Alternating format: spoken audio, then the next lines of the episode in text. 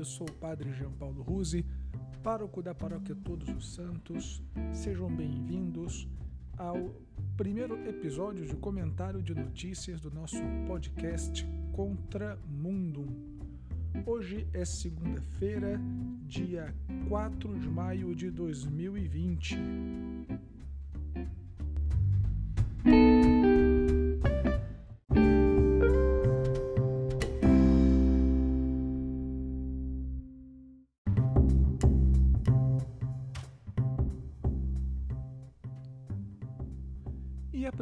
Notícia que eu queria comentar é a respeito da homilia que o Santo Padre, o Papa Francisco, fez ontem, no quarto domingo da Páscoa, o domingo do Bom Pastor.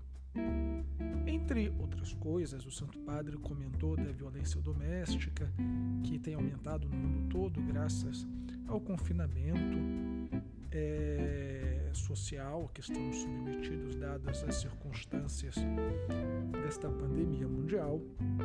Mas uma das coisas interessantíssimas que o Santo Padre chamou atenção em sua homilia foi sobre uma enfermidade, sobre uma doença que acomete a igreja, que são as divisões e as ideologias.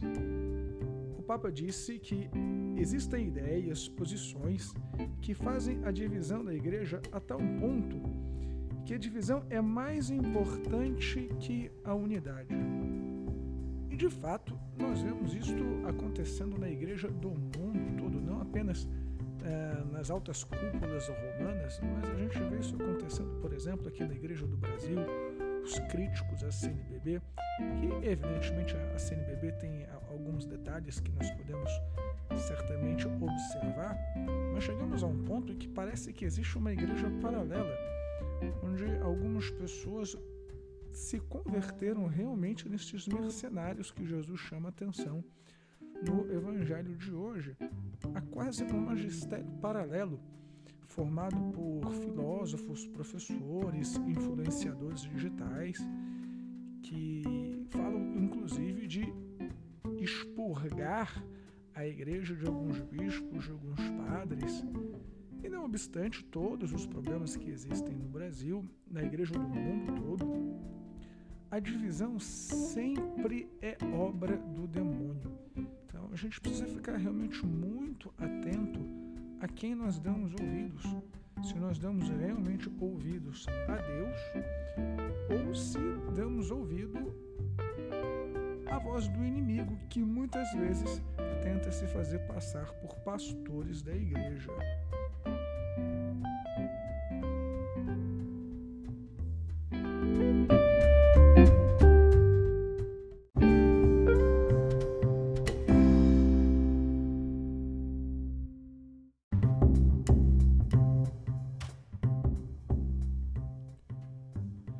E ainda sobre esse tema da voz dos pastores e da voz do mercenário, ainda ontem o Santo Padre, no, na récita do Ângelus, disse que é necessário distinguir entre a voz de Deus e a voz do maligno. Esta notícia foi tirada do site Infocatólica, um site muito bom de notícias eclesiais da Espanha. O Santo Padre, o Papa Francisco, a voz de Deus nunca obriga, sempre propõe, não impõe, nos corrige e nos consola com esperança. Por outro lado, a voz do maligno nos distrai do presente e quer sempre que nos centremos no temor do futuro e nas tristezas do passado. Um tema interessantíssimo, realmente, como a voz do demônio ou joga na nossa cara os nossos erros, ou nos atormenta com as coisas do passado, ou nos põe realmente um grande medo do futuro. Deus nos põe diante da maravilha e da graça do presente. Talvez neste momento de pandemia em que nós estamos realmente preocupadíssimos como as coisas vão acontecer, com a situação do trabalho, com as pessoas que ainda vão ficar doentes, o Santo Padre nos coloca realmente a, a necessidade de vivermos o presente, ou seja, como nós podemos olhar para esta situação e vermos o que a gente pode fazer agora com a nossa família, com as pessoas que estão à nossa volta, com as pessoas que a gente pode ter um convívio social mais perto, como eu posso ser a presença de Deus? O temor é, sempre vem do maligno. O nosso Deus é um Deus da vida, é um Deus da esperança. É claro, é evidente que nós vivemos num mundo que nos obriga a ter certas responsabilidades e a gente não pode se esquivar delas. Mas o temor nunca vem de Deus. Então, cuidado com a voz do inimigo que se esconde às vezes de prudência, que se esconde às vezes de é, responsabilidade. Nos concentramos um pouco mais em ouvir o que o Senhor quer para a gente agora. O que o Senhor espera que a gente faça com a nossa família, com as pessoas que estão à nossa volta, no aqui e no agora. Ainda sobre a pandemia, a Casa Branca consulta aos bispos que retornaram com as missas públicas. Aparentemente, quatro dioceses nos Estados Unidos já voltaram com as missas públicas. Aparentemente, são as dioceses menos afetadas pelo coronavírus. O que faz com que a gente também aqui no Brasil já comece a pensar como vamos retornar com as nossas atividades, sem querer contradizer o que eu acabei de dizer, com a grande preocupação do futuro, mas é evidente que nós precisamos já planejar a reabertura das igrejas. Chama a atenção, de certa maneira, é, o respeito que o governo lá tem às liberdades religiosas. Nós temos visto em outras partes do mundo padres sendo presos, é, cultos religiosos sendo forçados a, a, a terminar de maneira bruta, de maneira brusca enquanto que nos Estados Unidos parece que se tem respeitado um pouco mais os direitos e a liberdade da igreja, ao contrário também, por exemplo, da própria Itália, onde se está é, um clima muito pesado entre a Conferência Episcopal Italiana e o governo italiano. É, é preciso tomar certo cuidado com as relações entre o poder público e a igreja. Ainda que a igreja, praticamente no mundo todo, tenha colaborado com as autoridades civis nestes momentos de pandemia, há de se tomar realmente um grande cuidado para que as autoridades civis não se metam nos negócios que são próprios da igreja. A, a laicidade do Estado é uma via de mão dupla. Né? Jogam toda hora na nossa cara que o Estado é laico, que a igreja não tem que se meter nas coisas do Estado. E, de fato, nós devemos entender também, pelo outro ponto da situação, o Estado não tem o direito de regulamentar a igreja. Nós vimos aqui no Brasil, em Santa Catarina, o louco do governador, que queria que a Eucaristia fosse distribuída em, em, em saquinhos, né, que queria envelopar a Eucaristia antes de distribuir aos fiéis. É realmente loucura. Então, que esta abertura entre o governo americano igreja possa servir de exemplo para outras nações também, e também a gente aqui para o Brasil. Né? A, a, igreja não pode ser, ser servida das autoridades públicas como bem entenderem para sua promoção é, e seguir a sua própria agenda. A igreja tem a própria agenda. Somos nós quem dizemos quando devemos abrir ou não a igreja. Evidentemente, em parceria com as autoridades civis, mas as autoridades civis não podem se meter nos assuntos que são nossos.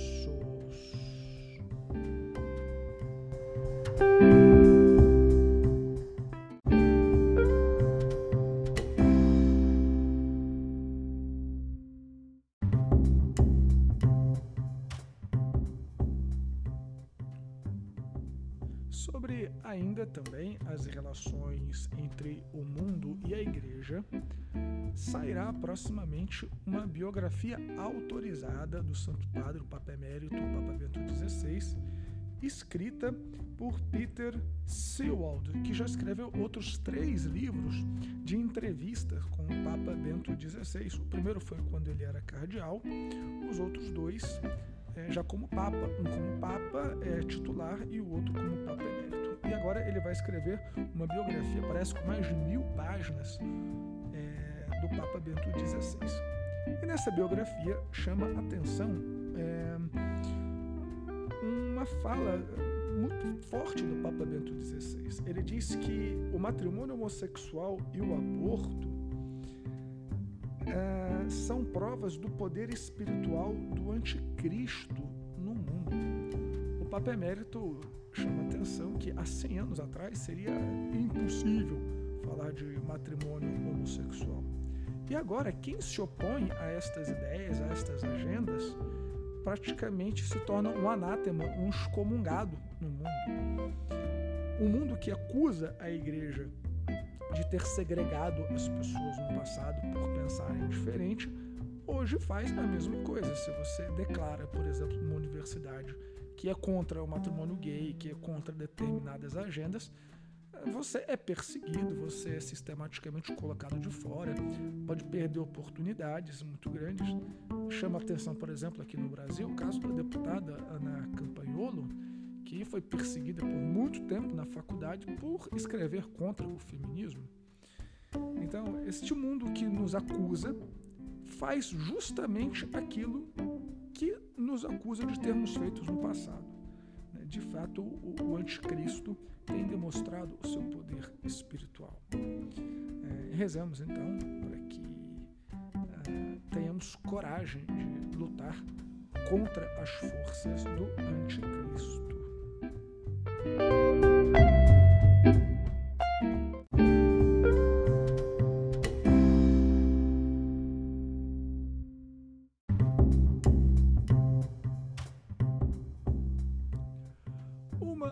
Notícia maravilhosa é que o sangue de São Genaro, de São Januário, coagulou na missa neste domingo.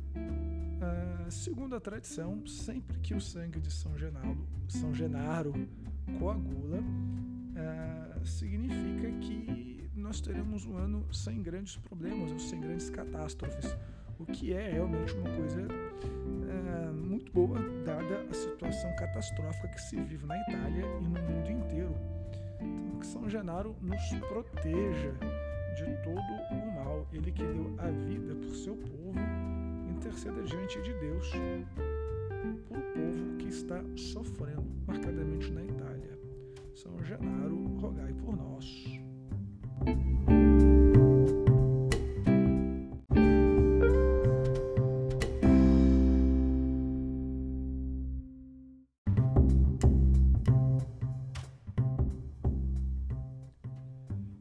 Último e encerrando o episódio de hoje, vamos comentar o martírio de um seminarista nigeriano.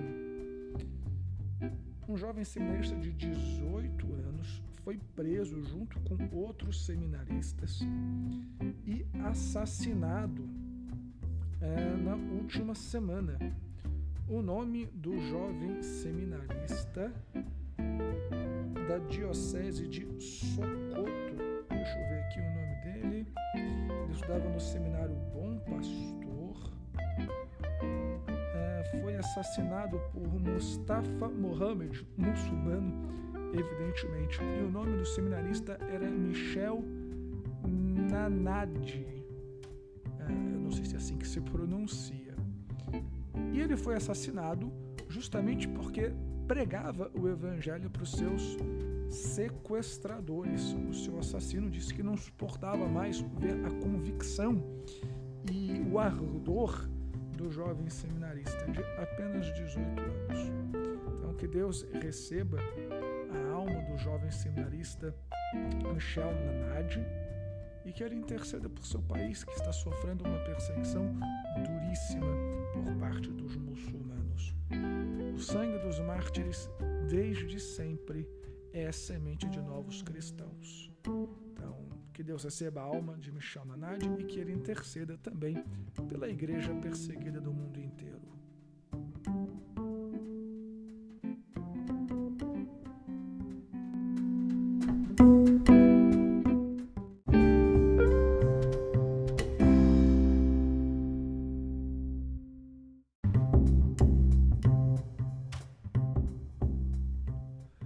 Muito bem, meus irmãos, esse foi o nosso primeiro episódio de comentário de notícias do nosso podcast Contramundo. Muito obrigado por ter ficado comigo. É, espero que tenham gostado deste formato. Nós vamos experimentando coisas novas para oferecer para vocês um subsídio espiritual nestes tempos de pandemia.